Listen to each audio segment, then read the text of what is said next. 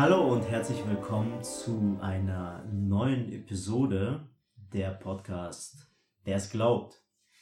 Wir haben uns ein paar Wochen Zeit gelassen, eine Pause genommen und auch völlig äh, berechtigt, würde ich sagen, haben einigermaßen viel produziert, würde ich sagen, in den Wochen davor. Äh, hatte sich natürlich auch viel mit dem Thema, äh, um das Thema der, der, des Virus gedreht und davon müssen wir endlich wegkommen. Was wir mit unserer letzten Folge schon angedeutet hatten. Richtig, genau. Die Folge, die auch immer noch sehr aktuell ist und die man sich auch noch gerne anhören kann. Äh, es ging um das Chaos der Gefühle. Ein Versuch von uns, so ein bisschen in dieses Thema einzusteigen, was wir sicherlich mal an anderer Stelle mal äh, wieder aufgreifen werden. Aber heute habe ich persönlich, ich, Igor, der gerade redet, äh, Mike, Didi und Daniel äh, zusammengebeten und wollte über ja ein Thema, ob man das überhaupt so sagen kann, aber ich wollte erstmal mir ein bisschen etwas vom Herzen reden. Ich wollte allgemein drüber reden. Und ich wollte vielleicht zu einem gewissen Grad und will immer noch zu einem gewissen Grad ähm, etwas mehr Ordnung und Klarheit äh, in mir selbst finden und dem, was äh, für mein Leben wichtig ist. Und meine Gedanken haben den Ursprung in dem, was im Verlauf der letzten zwei, drei Wochen passiert ist. Und zwar äh, ganz konkret ist eine Person gestorben am 19. Mai, die äh, auf mich einen Einfluss hatte, was äh, den Glauben, was die Bibel, was die Verkündigung angeht, äh, ein Einfluss, den keine andere Person auf mich gehabt hat. Äh, ich habe die Person nicht persönlich gekannt, aber äh, ich habe äh, damals im Jahr 2014 wird das gewesen sein, auf Anraten von einem äh, Prediger bei uns hier in der Gemeinde, mir mal ein paar YouTube-Videos angeguckt und der, dieser Mann, den ich damals mir angesehen habe, hieß Ravi Zacharias. Ravi Zacharias ist ein Amerikaner, der aber, wie man äh, vielleicht vom Namen her vermuten kann, nicht aus den USA kommt, sondern ursprünglich aus Indien. Und das Projekt von Ravi Zacharias ist äh, gewesen, den Glauben zu verkündigen, aber nicht in der klassischen Variante, wie wir das vielleicht von Billy Graham kennen oder von den anderen Evangelisten, sondern er gab eine Verteidigung des Glaubens, ähm, und präsentierte den Glauben auf eine Art und Weise, dass er auch für Menschen, die sehr vielleicht vernunftbasiert denken, die eher philosophisch denken, die man würde sagen rational, logisch denken, wie sie es von sich behaupten würden, auch verständlich ist. Und Ravi Zacharias Geschichte ist, dass er sich mit 17 Jahren äh, in einem Krankenhaus bekehrt hat, nachdem er versucht hatte, Selbstmord zu begehen, weil für ihn das Leben keinen Sinn gemacht hat. Er hatte in der Schule äh, und ähm, akademisch einfach keinen Erfolg und sein Vater war sehr enttäuscht von ihm. Und ein Mensch aus äh, der äh, von Jugend für, für, für, Christus gab ihm eine Bibel und die Mutter las ihm vor. Und sie las ihm vor aus äh, Johannes und als es zum Vers kam, der da heißt, äh, äh, und weil ich lebe, sollst du auch leben. An dem Punkt hat er sie gebeten aufzuhören und sie hat den, den Vers wiederholt und er hat sich an dieser Stelle bekehrt, weil er gemerkt hat, äh, dass Jesus der Inhalt des Lebens ist. Äh, und er ist aus diesem Krankenhaus rausgegangen nach einigen Tagen und hat gesagt, ich werde, das war damals sein Satz, ich werde keinen Stein äh, liegen lassen auf der Suche nach der Wahrheit, nach deiner Wahrheit.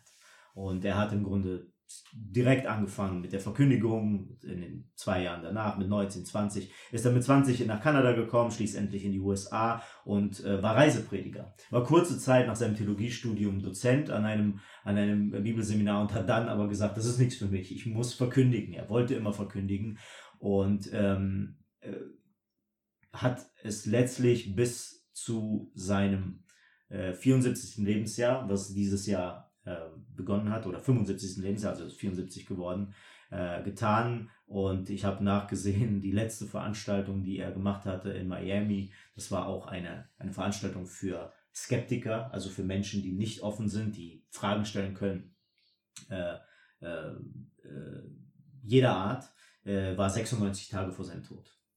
Er ist letztlich an Knochenkrebs gestorben im Endstadium und äh, die Behandlung hat, äh, äh, die Ärzte konnten nichts mehr für ihn tun. Das heißt, es war eine sehr kurze Zeit des Leidens und ist, er ist letztlich am 19. Mai äh, im Kreise seiner Familie mit allen, mit seinen drei Kindern und seiner Ehefrau äh, dann äh, gegenwärtig dann äh, gestorben. Ähm, wie gesagt, Ravi Zacharias war eine Art anderer Verkündiger. Er war nicht jemand, der äh, klassischerweise sich hingestellt hat vor eine große Menschenmenge und äh, hat aus der Bibel gepredigt. Das ist auch, was er gemacht hatte. Äh, was er gemacht hat, er ist zugegangen auf die Menschen, die Fragen haben. Äh, zugegangen insbesondere auf Menschen in, im akademischen Umfeld, was sehr viele Uni Universitäten unterwegs. Es gab diese Fragen und Antworten Runden, die er hatte. Er hat, das muss man noch sagen, ein Team äh, um sich herum, wo es teilweise ausgebildete Theologen, aber auch vor allem Philosophen mit ihm äh, unterwegs sind und äh, die haben diese Vorträge gehalten. Und ich habe damals im Jahr 2015 äh, zum ersten Mal ein YouTube-Video von ihm angemacht. Und ich kann mich heute noch an das Gefühl erinnern ähm, und an, an meinen Gedanken, den ich hatte. Ich habe mir das Video angeguckt und ich habe mir noch eins und ich habe mir noch einige Videos angesehen. Und mein Gedanke war wörtlich genauso. Ich habe gedacht, das ist der Prediger, auf den ich mein Leben lang gewartet habe. Ich weiß gar nicht mehr, wie ich über Glauben, Kirche und Bibel gedacht habe vorher. Weiß ich gar nicht. Ich habe auch nicht viel von Philosophie verstanden zu dem Zeitpunkt damals, vor jetzt fünf Jahren.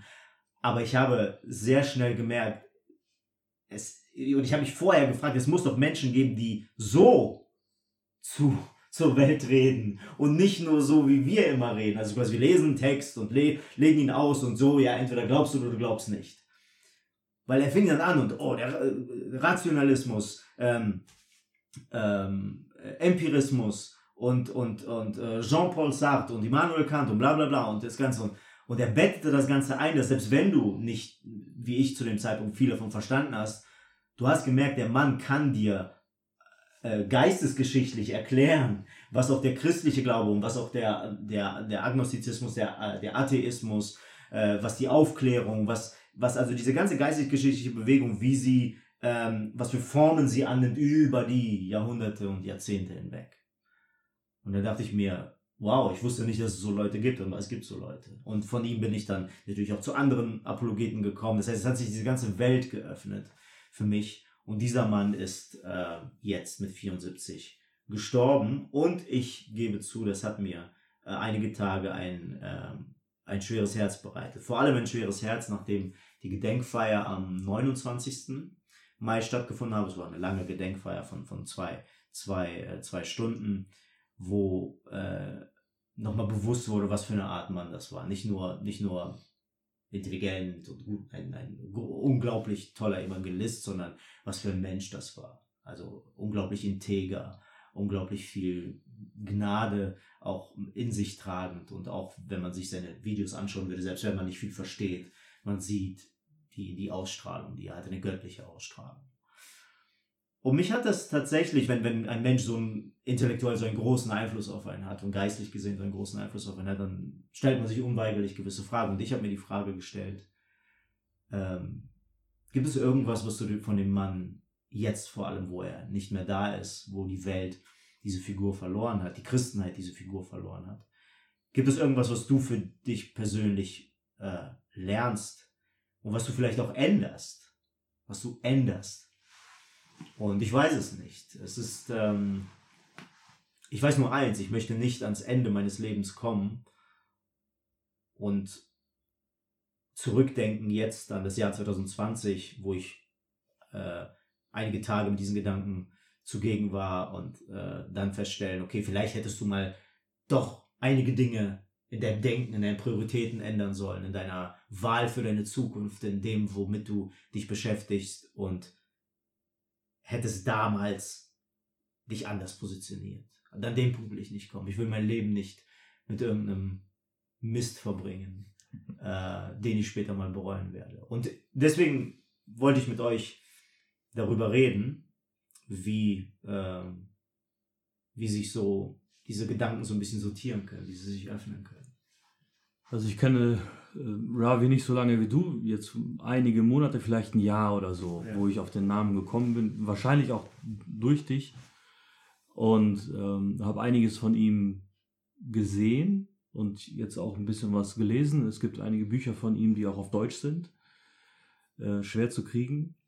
Und das, das wirklich Auffallende an dem Mann und, und auch was wirklich gut ist, er ist nicht der typische Philosoph und Intellektuelle, denn der Philosoph an sich ist weit weg. Der interessiert sich für seine Umgebung und für die Leute um ihn herum philosophisch, aber die Menschen sind ihm oft egal, wahrscheinlich mhm. nicht jedem. Aber Ravi hat Leute Fragen stellen lassen und er hat sich viel mehr für den Fragenden interessiert, als dass er sich über die Frage gefreut hat. Er hat sich eher darüber gefreut, dass dieser Mensch diese Frage stellt, als dass er sich darüber gefreut hat, dass er jetzt super diese Frage beantworten kann. Ja. Er hat sich gefreut, dass da ein Mensch eine Frage stellt und dass er ihm Antworten geben kann, die diesem Menschen tatsächlich weiterhelfen werden, wenn er dafür offen ist. Und das fand ich bei ihm sehr, sehr auffällig. Und das ist diese, diese Gnade, von der Igor gesprochen hat, die bei ihm zu, zu finden ist. Und diese Warmherzigkeit von einem Genie, von einem intelligenten Mann. Das findet man selten mhm. in, in den Kreisen. Ja es ist ja das, was Christen oft sagen, man, man soll irgendwie ein, ein Abbild von Jesus sein, man möchte Jesus ähnlicher werden und ähm, es ist, äh, ich habe noch nie wirklich äh, den Gedanken gehabt, ähm,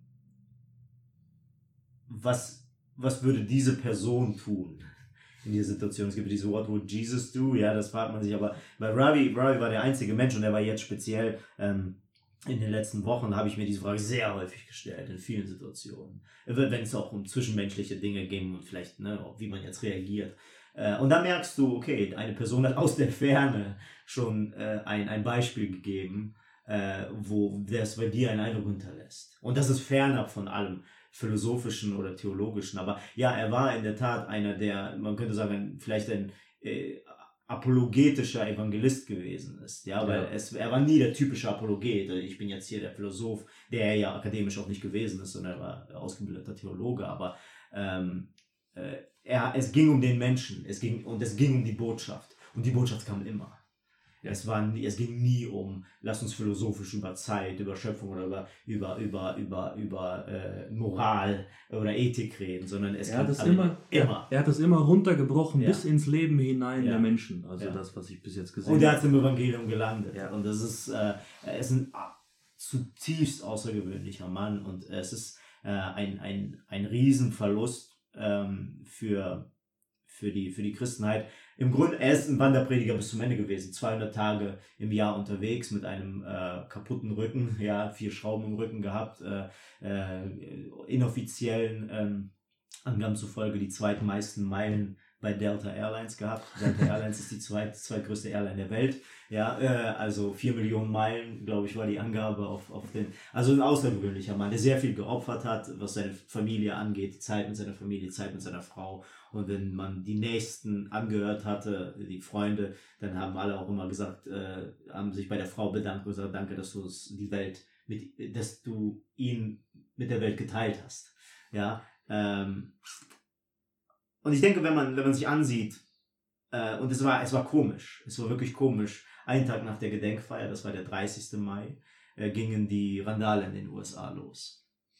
Und in Atlanta, in der Stadt, in der er gelebt hat und der er auch äh, beerdigt worden ist und der dann auch in der äh, die Trauerfeier gewesen ist, äh, fanden recht schwere Randale statt. Und nicht nur in Atlanta, einige, viele werden das in den Nachrichten gesehen haben, in äh, im Grunde allen großen und mittleren Städten der USA. Wirklich schwere Ausstreitungen, die es tatsächlich seit den 60er Jahren so in den USA auch nicht gegeben hat. Und äh, nicht einfach nur irgendwelche Randale, sondern tatsächlich letztlich ein Konflikt, der darauf, der sich konzentriert darauf, auf einem Rassenkonflikt, ja, also zwischen Schwarz und Weiß.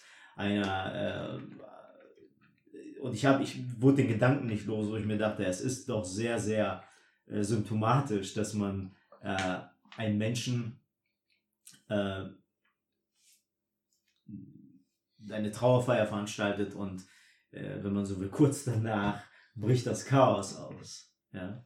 Äh, in einer Stadt und der Pastor Louis Giglio, einigen wird er der Begriff sein, ist recht, recht bekannter äh, Pastor, hat diese Trauerfeier in, in Atlanta äh, geführt und ich habe am Sonntag dann äh, mal kurz in den Gottesdienst geschaltet, den seine Kirche veranstaltet und er war auf Knien und in Tränen hat er für seine Nation gebetet. Und ich dachte mir, gestern hat er noch äh, eine Trauerfeier für einen seiner guten Freunde ge geleitet.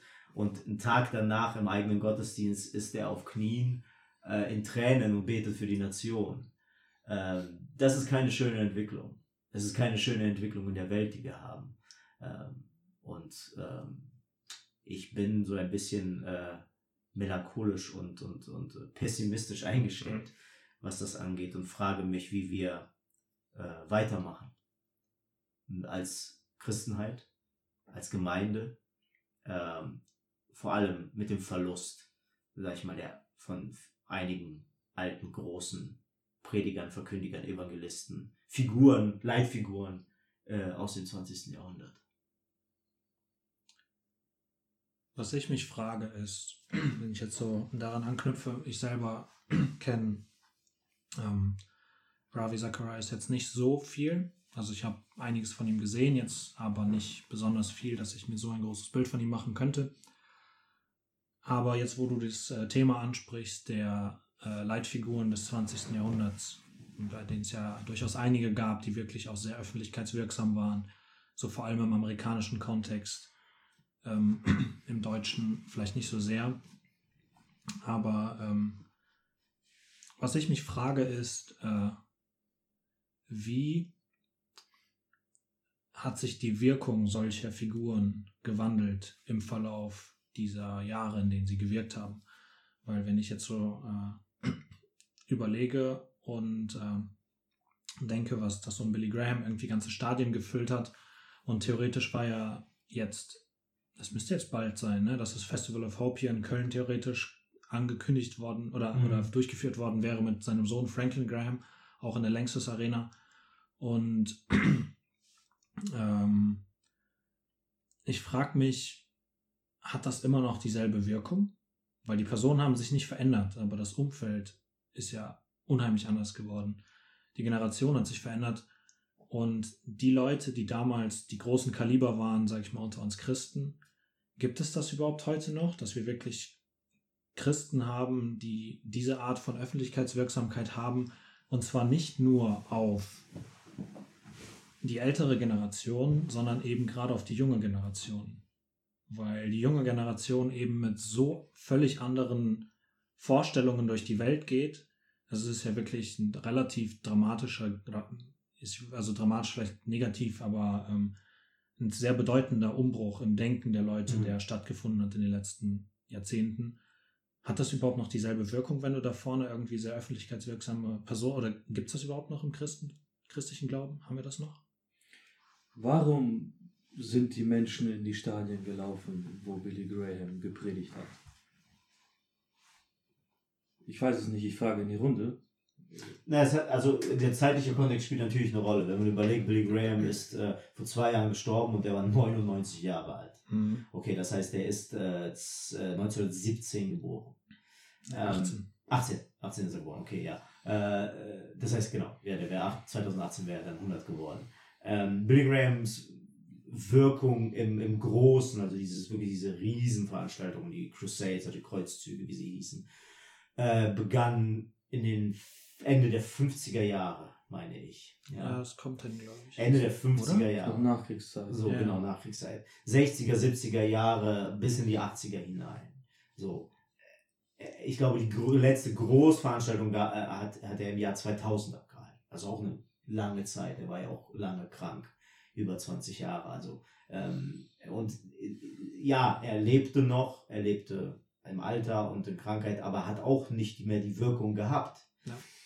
Und ich denke, es hat viel mit 50er Jahren zu tun. Es hat viel mit der, äh, mit, dem, mit der Gesellschaft und der Moralvorstellung und der, der, der, des immer noch kulturellen Christseins, was ein seltsamer Begriff ist, aber es ist äh, diese, diese letztlich, letztlich offene Haltung der Menschen dazu, weil ihre Eltern und sie selbst noch äh, absolut selbstverständlich damit aufrufen, die Kenntnis, des Evangeliums und des Alten Testaments, des Neuen Testaments. Was steht überhaupt wo? Was steht dort überhaupt drin?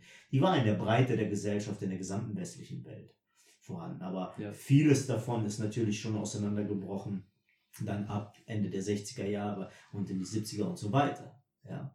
Und ähm, ich denke, die Menschen sind zu einem Evangelisten gegangen, weil sie wirklich genauer hören wollten, wo was es damit auf sich hatte. Aber sie hatten ein Vorverständnis. Also die wenigsten Menschen sind dort reingegangen und haben gesagt, habe ich noch nie von gehört. Das würde heute aber passieren. Und das würde heute passieren. Ich meine, wir, wir hatten das im deutschen Kontext auf einer anderen, wir hatten Pro Christ. Pro Mhm. Christ gab es in den 2000ern, Stimmt. ja, und Pro Christ hat Stadien gefüllt. Stimmt. Und äh, Stadien, äh, Hallen, ja, also machen wir es mal deutsch, ja, Hallen. Äh, Stadien ist dann doch zu groß. Hallen gefüllt und, und äh, äh, hat, ist aber in dem Format auch nicht mehr möglich.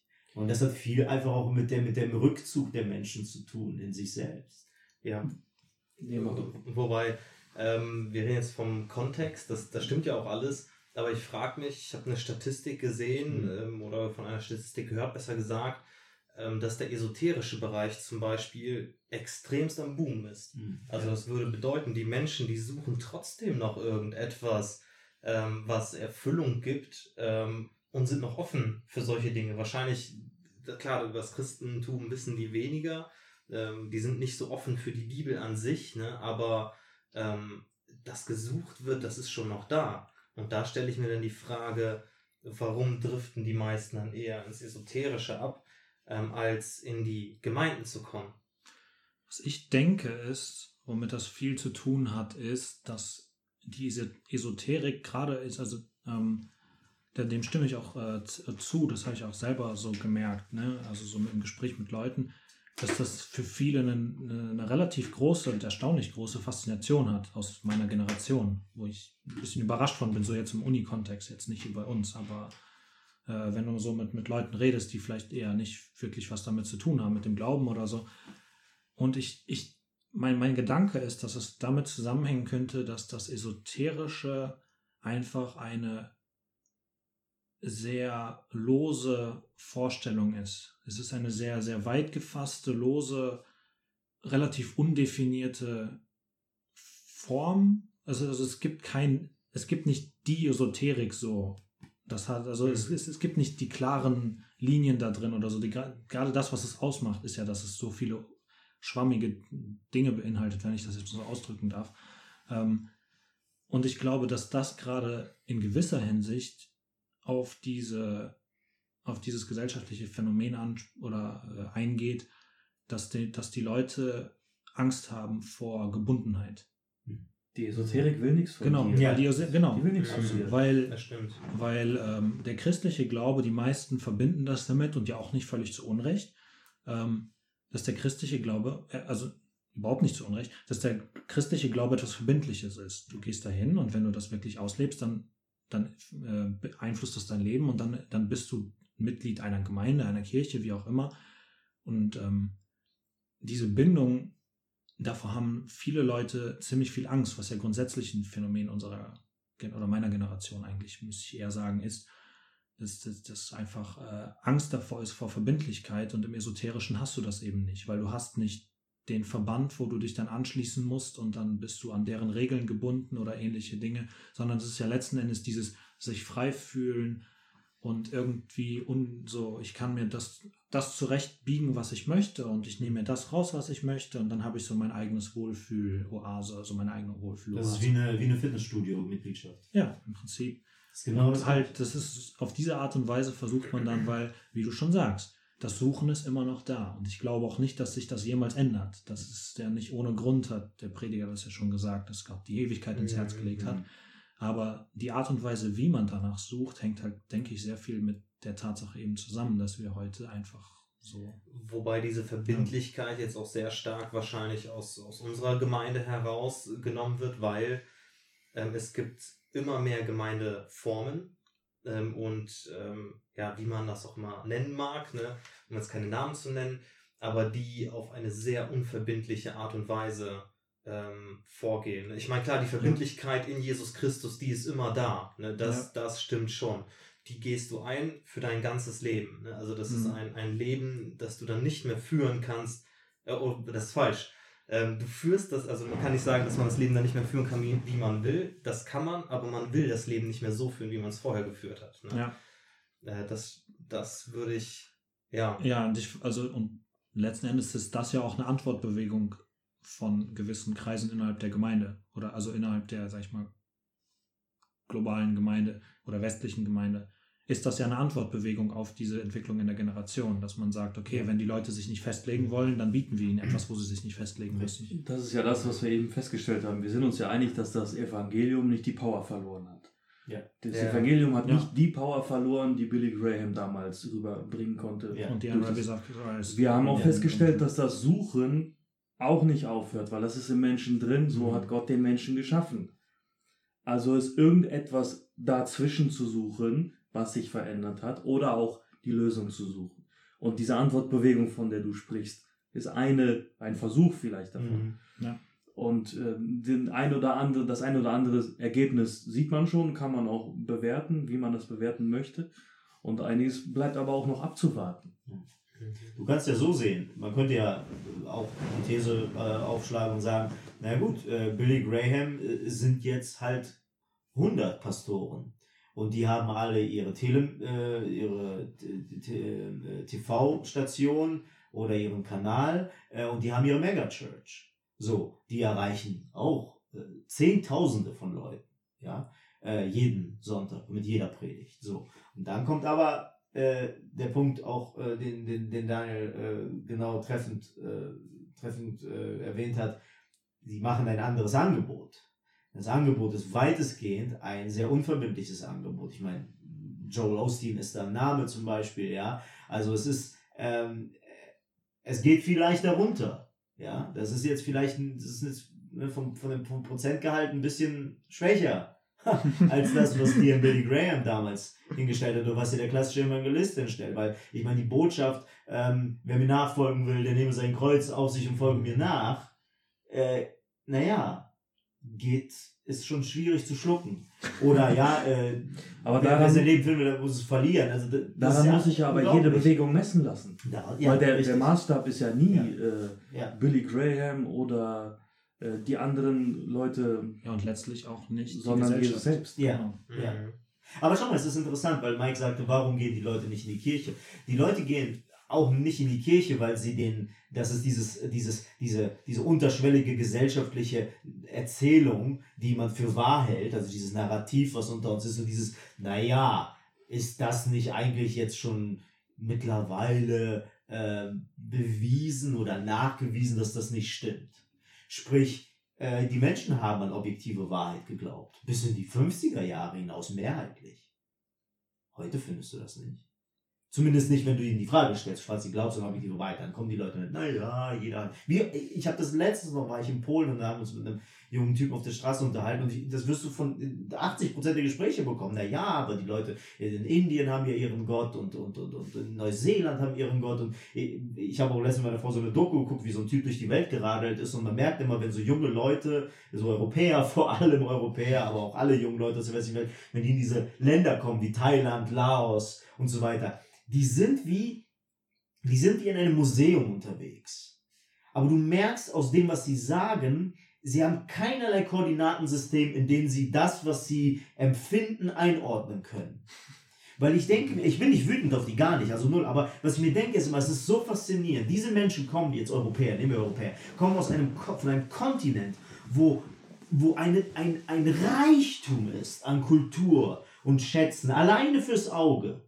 Ja, also jetzt äh, Kölner Dom, Italien und äh, Irland, egal wohin, Belgien, die, die ältesten Kirchen der Welt teilweise. So, und sie, aber sie nehmen das gar nicht mehr so wahr, sondern die laufen da durch die Städte und du hast da dein H&M und dein Starbucks und dein McDonalds und da, da hinten ist halt die, die irgendeine Basilika und da hinten ist äh, Sagrada Familia und da hinten, äh, gut, Sagrada Familia, kein gutes Beispiel in Barcelona, aber du hast diese uralten Kirchen und du hast diese Kulturen, du hast diese Museen und du hast diese Geschichte, aber in, die laufen dann da durch die Gegend und das ist so faszinierend, weil das neu ist.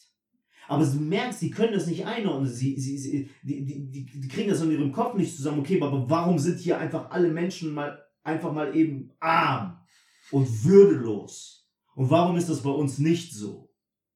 Ja? Das fehlt ihnen komplett, weil ihnen das genommen worden ist. Die glauben nicht an objektive Wahrheit. Die glauben, naja, die Leute in Thailand haben ja auch ihren Gott. Ihren, ja, so. Ihr Karma. Die haben ihr Karma. Ja, wenn man den Hindu fragt, ja, warum leidet der da hinten ja Karma oder Kastensystem? Wenn man den Muslim fragt, dann sagt er Inshallah. Ja, das hat Rabi immer auch immer die wieder schnell, betont. die schnell mit fertig. Genau, so. Äh, Ja. Und, und da, das ist das eine. Und dann den Leuten der, der, der, das, das Verständnis für, für, ähm, für, für, für, die, für die objektive Wahrheit, was ja der christliche Glaube beansprucht. Und auch ähm, äh, also Agency, Daniel, also dieses, ähm, se diese Selbstverantwortung für das Leben. Wenn jetzt keine Debatte aufmachen, freier Wille oder kein freier Wille, aber äh, halten wir mal fest, dass jeder Christ sich über einig ist, dass der christliche Glaube dir Eigenverantwortung gibt. So, und auf der Grundlage kann man dann debattieren, ob es freien Willen gibt oder Jetzt nicht. hast du es einfach Ja. anders genannt, okay. Ja, ja, so, aber, aber äh, äh, sich ja in irgendeiner Form ein, also dass es dir, dir, es dir in die Hand legt und dir das Angebot macht. Ja. das hat man den Leuten ja alles durch, durch die Vermittlung von, von, äh, von, von bestimmten naturwissenschaftlichen Erzählungen auch, ja, die nicht alle Fakten sind, ja, hat man denen das genommen. Ja, also der Darwinismus, auch der, der Postmodernismus, also diese ganze, das hat im Grunde das Ganze untergraben. Und dann stellen sich Leute die Frage, ja gut, warum soll ich denn da zu dem Pastor, Priester gehen? Weil der erzählt etwas, das haben die Leute vor 100 Jahren noch irgendwie geglaubt, aber heute wissen wir ja, dass es eigentlich alles Unsinn ist. Und dann erscheint auf einmal äh, das Fernöstliche interessant, weil das korrespondiert eigentlich sehr gut damit. Ja, klar, weil die Leute sind in einer Lehre angekommen, Lehre von Leersein, Ja, innerlich leer. Und, und was, was will der Buddhismus? ja, Der will dich leer machen, ja. weil er sagt, das ist das Ziel. Ja, Dann bist du frei von, von Begierde, von Schmerz, von. Leid. Liebe, Liebe ist in dem Sinne schlecht, weil Liebe kann dich enttäuschen. Du kannst und enttäuschen. es macht sehr abhängig. und macht sehr abhängig. Sehr abhängig. Und das musst du alles loswerden. Und natürlich, deswegen korrespondiert das sehr gut mit, ja. mit dem, was aus den Leuten geworden ist. Ne? Ja. Aber das macht so Leute wie Ravi zum Beispiel noch wertvoller, weil die in der Lage waren, diese Dinge wirklich klar zu sehen Ja, und denen aber auch diese Antwort zu geben, die wirklich funktioniert und die auch ganz offensichtlich was miteinander zu tun haben. ja. Das, das, das war, dazu war er in der Lage. Ja, aber Bill, Billy Graham hat zu der Gesellschaft geredet, ja, Evangelium, ihr wisst, worüber ich rede, so in dem Sinne. Mhm. Und interessant ist, Ravi kam wirklich in die, in die größere Verkündigung, kam in den 80ern und dann hauptsächlich 90er, 2000er Jahre so.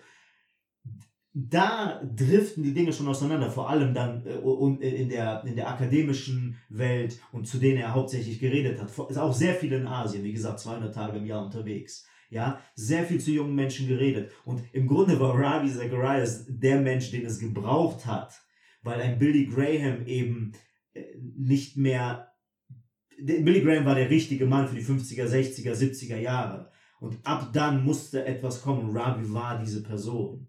Und Ravi, um, um das vielleicht noch kurz zu erwähnen, damit einem klar ist, äh, Ravi war wirklich ein sehr, sehr be bekannter Mann, der auf seiner Trauerfeier hat der Vizepräsident der Vereinigten Staaten, Mike Pence, hat, äh, hat eine Trauerrede gehalten. Also das, das passiert nicht mal eben.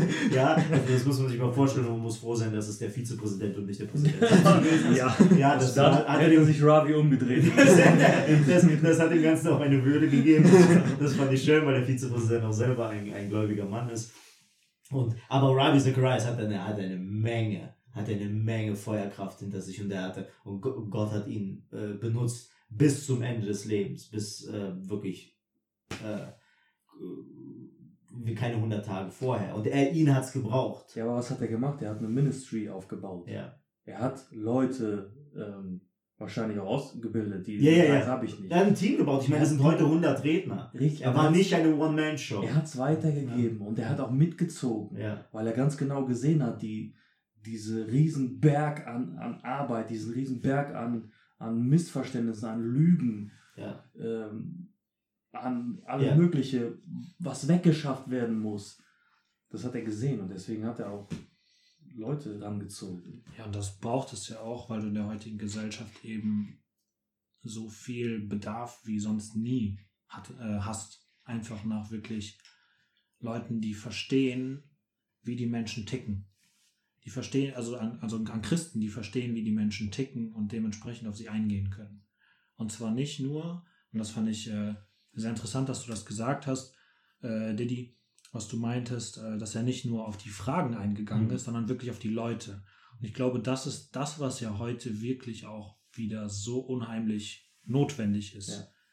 Weil äh, also das ist zum Beispiel eine Sache, die mir persönlich deutlich schwerer fällt, so, weil ich bin jemand, der relativ gut mit Fakten hin und her argumentieren kann, aber ähm, damit kannst du den Kampf gewinnen und, die Schla äh, und den Krieg verlieren. So, ne? Ja. Das ist ja das ist das Sprichwort, was man mal häufig gebraucht in dem Kontext. Und, ähm, und diese Leute braucht es ja letztlich. Und da ist es, ähm, ich, ich, ich frage mich, wie, ähm, wie weit, ich meine, das sind halt Sachen, die kannst du nie voraussagen, aber wie weit es sowas nochmal geben wird, im Sinne von, ob nochmal mehr soll von, von solchen wirklich großen, bekannten Leuten aufstehen werden, oder ob sich das verlagern wird in die, in die kleineren Kreise, wenn ich das jetzt mal so nennen kann, weißt du? Also so in, in die, in die kleinen Kreise im Sinne von die kleinen Instagram-Influencer oder so, die Mhm. vielleicht ihre paar tausend Follower haben oder so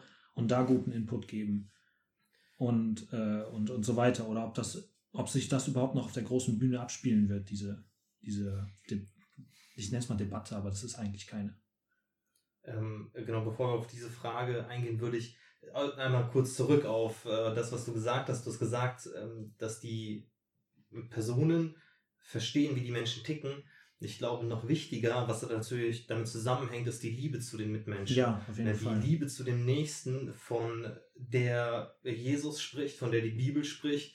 Wir haben Beispiele in der Bibel. Ähm, Paulus weint, ja, wenn er sich die Welt anguckt und die Welt ähm, in seiner Verloren oder in ihrer Verlorenheit sieht. Ne? Igor, du hast von dem Pastor erzählt, der im Gottesdienst auf den Knien Ja. stand und geweint hat. Ja. Ähm, also ich, ich gehe jetzt mal davon aus, dass das Motiv die Liebe zu der Nation oder die Ja, Liebe ja. zu den verlorenen Menschen und nicht, dass er aus Angst geweint hat oder sowas. Ne? Ähm, aber ich glaube, das ist ein so unglaublich wichtiger Punkt, der mir so oft fehlt. Und ich würde auch fast sagen, dass das etwas ist, was verloren geht und was eine sehr, sehr hohe Wirkung hat. Oder was, was sehr fatal ist.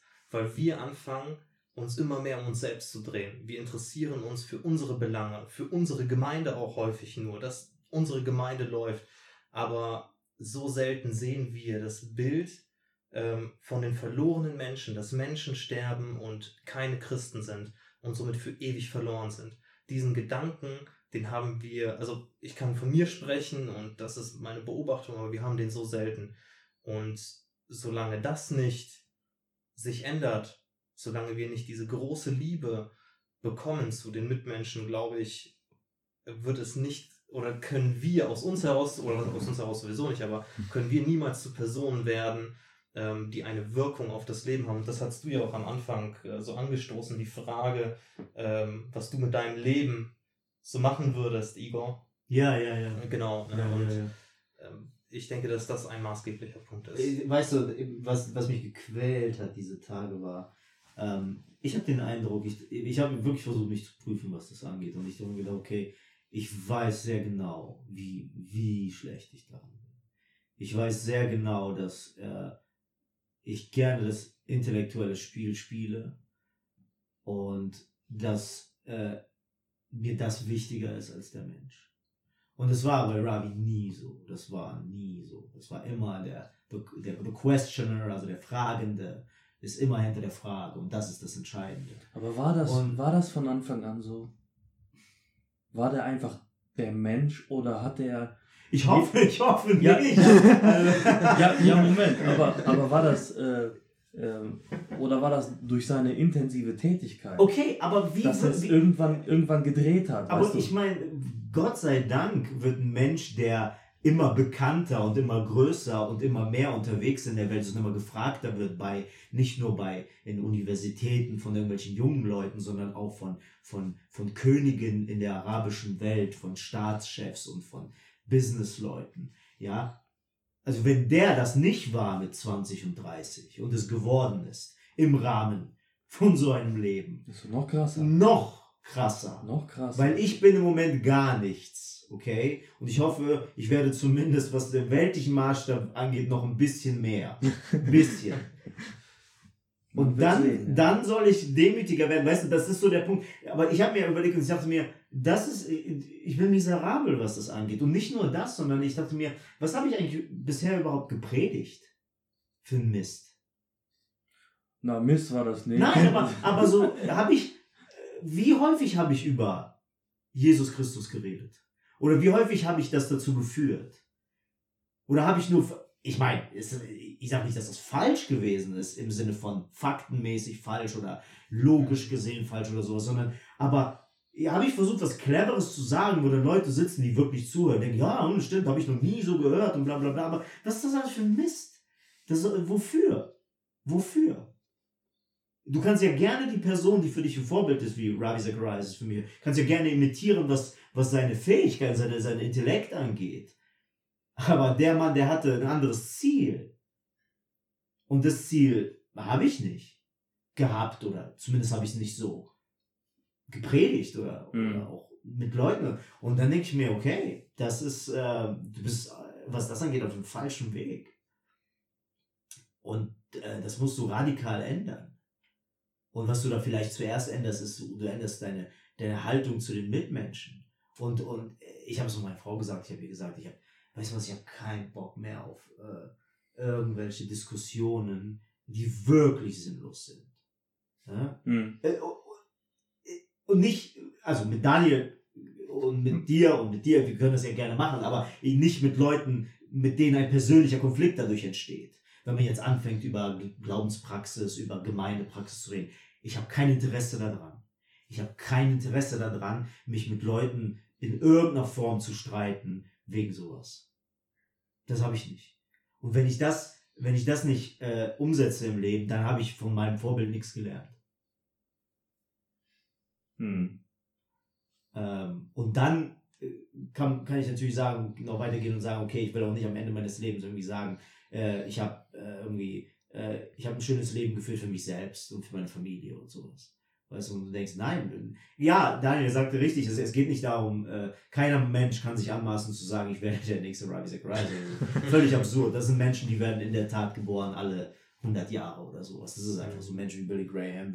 Das will Gott und der boxt das brutal durch. Ja, also Billy Graham war, ich glaube, das hat dem einer irgendwie, nachdem er die ersten paar Predigten gemacht hat, äh, hatte dem irgendwie so ein Bibellehrer gesagt, einer seiner Lehrer meinte so, Billy, ich glaube, Verkündigung ist nichts für dich. so. Und das ist komisch, oder? Und Ravi Zacharias genau das gleiche. Ravi Zacharias war, hatte keinen Doktortitel. Der hatte kein äh, Philosophiestudium, sondern war ein ganz normal ausgebildeter Theologe. Der hatte ein, vier Schrauben in seinem Rücken. Ja, hatte Rückenprobleme und war einer der am meisten, äh, weltweit der Personen, die am meisten geflogen sind.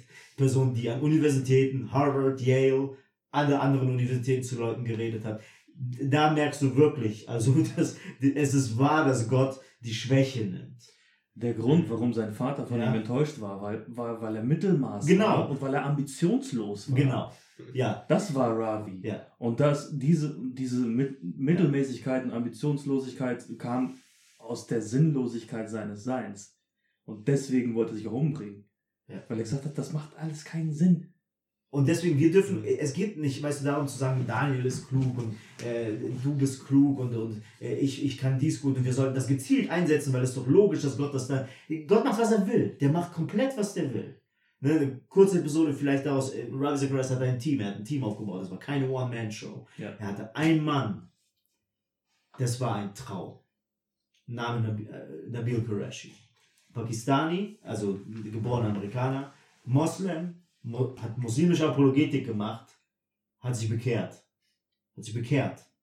Der Mann hatte drei Master gemacht. Der war Arzt, der hatte ein Theologie, ein Philosophiestudium absolviert, der war dran an einem PhD, also einem Doktor in Oxford in Theologie. Ja, jetzt auf sein Alter. 34 Jahre. 34.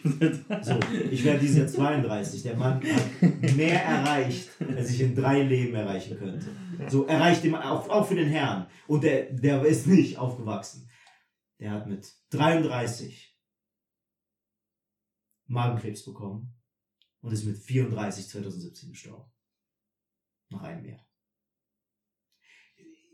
Ich habe, ich war, ich habe da, ich weiß, ich habe es damals gesagt, ich habe mir, ich meine, das ist ja ein, ein, das ist ja der Traum, den du als Mensch hättest.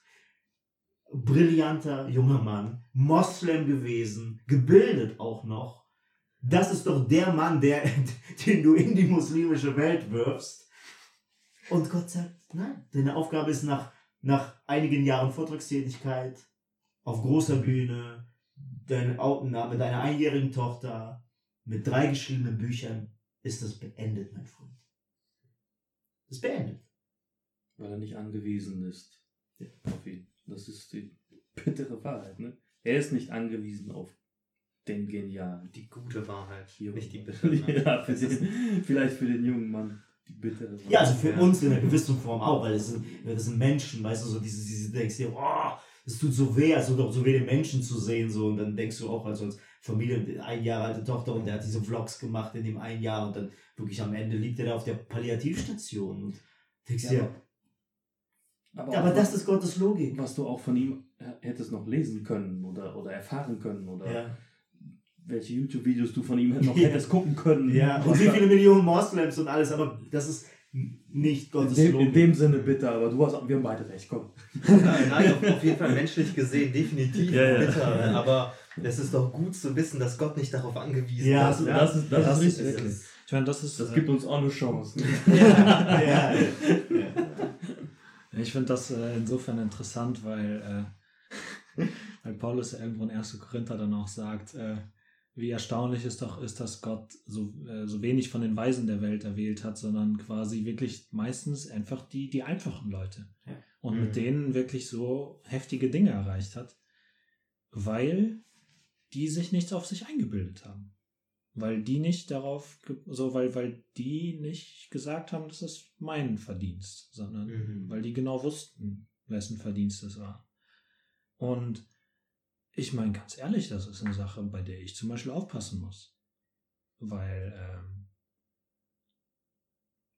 du läufst sehr schnell die, in die Gefahr, dass du das alles, was du schaffst, deinen eigenen Fähigkeiten beimisst. Mhm.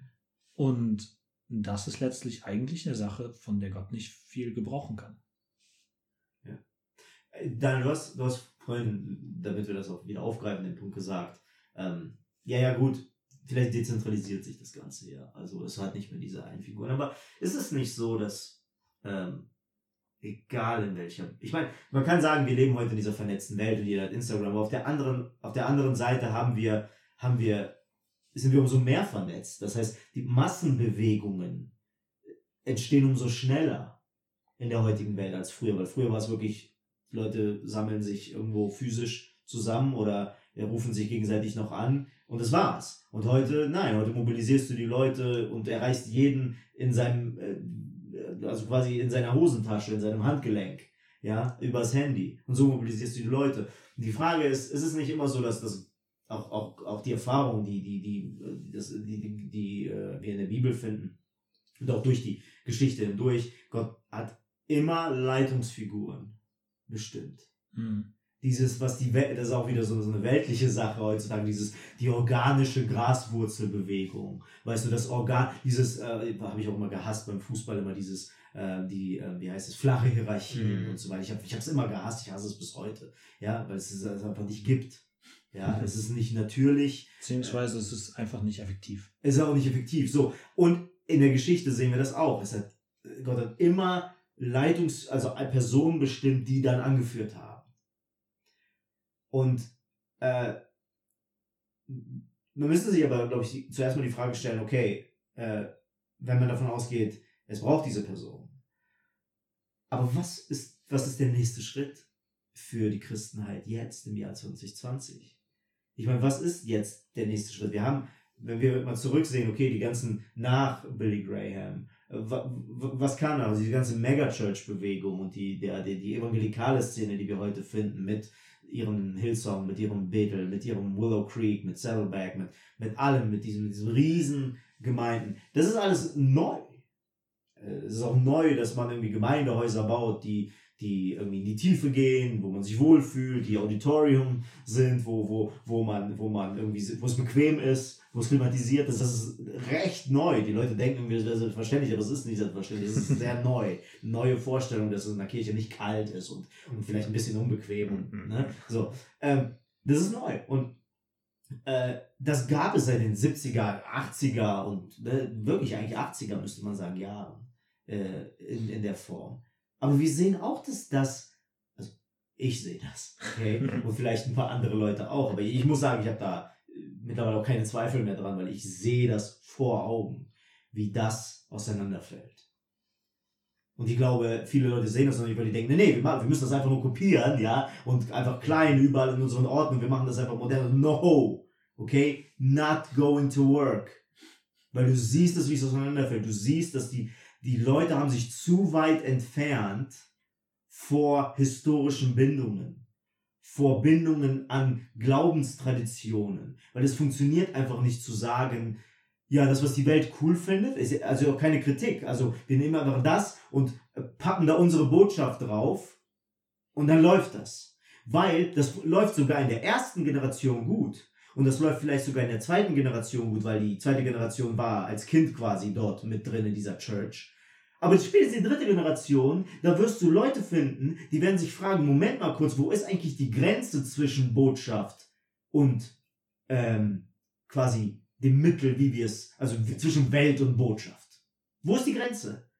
Das ist nicht selbstverständlich. Das ist selbstverständlich, wenn du das Konzept entwickelst, wenn du sagst, hey, wir machen jetzt coole Musik mit evangel evangel evangelistischer, biblischer Botschaft. So. Wenn du das erfunden hast, das System, dann verstehst du das, dann hast du, aber wenn du da reinwächst, dann entstehen neue Herausforderungen, entstehen neue Verwirrungen und dann ist das nicht mehr so selbstverständlich. Ja, vor allem wenn die Qualität nicht nachkommt. also in der, in der Verkündigung, in der, in der Musik, in der was auch immer, in den Mitteln. Und dann merkst du, was jetzt passiert. Also wenn jeder, der es wissen will, der soll es googeln.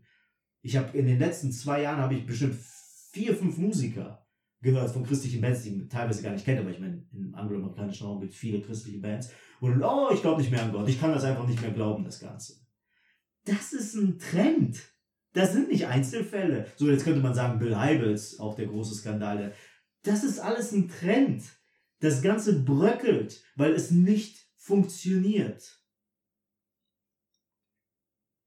Also die Ausgangsfrage war, was ist der nächste Schritt für die Gemeinde? Genau, und die These, These Meinungsäußerung von mir war, so wie es bis jetzt gelaufen ist, die letzten 30 Jahre, sagen wir mal, das Angebot, was gemacht worden ist, das Angebot war das falsche Angebot. Nicht, äh, es hat Menschen zu Gott gebracht, es ist nicht der Satan, es ist nicht alles irgendwie Irrlehre. Jetzt schwierige Frage, wie man Irrlehre definiert, aber lassen wir das mal außen vor. Ja, ja. Das meine ich nicht damit. Absolut nicht. Ich meine damit, das war nicht für, das war nicht auf äh, gutem Grund gebaut. Blöd, das war jetzt schlecht formuliert, muss ich ehrlich zugeben, weil die Grund ist die Botschaft. Das war nicht für, für lang. Das Ja, war wie ein ja. Haus in, in, äh, in der Hurricane-Region, was auch mal zusammenfallen darf, damit es nicht so teuer ist. Ja, das war kein, das war kein Mauerwerk, das war nicht für, für langfristig gedacht, das war einfach nur eine reaktive ähm, Bewegung, die gesagt hatte, okay, die Leute finden das irgendwie doof, ne? Stichwort, die Leute kommen nicht mehr in die Kirche, warum kommen die Leute eigentlich nicht mehr in die Kirche? Ich glaube, wir müssen es cooler machen. Ja? No. Das war nicht das Problem. Wenn du jetzt anfängst, äh, gedanklich das zurückzubauen, was aufgebaut wurde, 70er, 80er, 90er, was bleibt dann übrig, was es schon immer gegeben hat und was gut ist? Das Wort und die Gemeinschaft. Noch Noch was? Die, also die, äh, die 2000 Jahre äh, Geschichte der Theologie. Weißt du, der, ja. der, also ich meine, der, der Lehre, Ja. der, der, der, nimm mal das Wort mal Wissenschaft. Also das, es gab nicht nur einfach dieses, wir, wir, weißt wir, wir, sind, wir sind die Apostelgeschichte, weißt du, irgendwie so. Das, nein, ich meine, da ist eine Menge, eine Menge an Literatur, eine Menge an, an, an, an Erkenntnis, die gewonnen worden ist, die dann auch übersetzt worden ist in, in die Gemeinde und die verschiedene Strömungen angenommen hat. Aber das ist alles da. Es gibt, es gibt kein Zurück zu Null. Ich glaube, hier ist ein guter Punkt. Und zwar, ähm, wo du die ganze Literatur angesprochen hast. Es, äh, wir sind zu einem gewissen äh, Zeitpunkt schon angekommen, wo wir mal eine Pause machen. Und ich würde vorschlagen, dass wir uns nach der Pause damit beschäftigen, da ich hier auch mit drei Leuten zusammen sitze, die Universitätserfahrung haben Mhm. ähm, was für eine Rolle es spielt, was an unseren Universitäten übermittelt wird. Und davon, da rede ich nicht vom Fachlichen, Mhm. sondern die Tatsache berücksichtigen, dass die Gesellschaft durch äh, Positionen und Stellen geprägt werden, wo Leute sitzen und stehen, die aus Universitäten kommen. Da kann man sich schon mal überlegen, was wird geglaubt und was wird geprägt in Universitäten und ob das überhaupt, äh, ob man das so sagen kann, so verallgemeinert oder ob das jetzt doch von Universität zu Universität anders ist oder westlich, östlich und so weiter. Ob wir uns damit da nach der Pause mal beschäftigen und ich kam drauf, weil du sagtest, die ganze Literatur, christliche Literatur, die ist vielleicht, die wird gar nicht mehr ernst genommen, die wird verworfen, die wird vielleicht gar nicht kommt gar nicht ans Licht. Oder man denkt, man hat sie widerlegt oder irgendwie so. Ja.